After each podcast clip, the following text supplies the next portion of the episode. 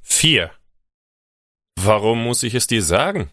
Ich denke nicht, dass das richtig ist. Also gut. Wie sieht das Mädchen aus? Warum stellst du all diese Fragen? Wie sieht das Mädchen aus? Ist sie groß oder klein? Ist sie hell oder dunkel? Du willst wirklich, dass ich dir von ihr erzähle? Ich habe dir alles gesagt, was ich sagen wollte.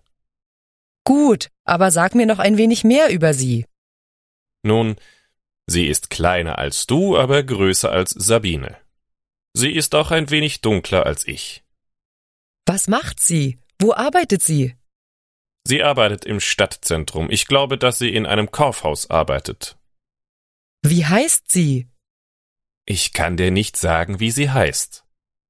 Du hilfst mir nicht gerade viel. Ich brauche wirklich deine Hilfe.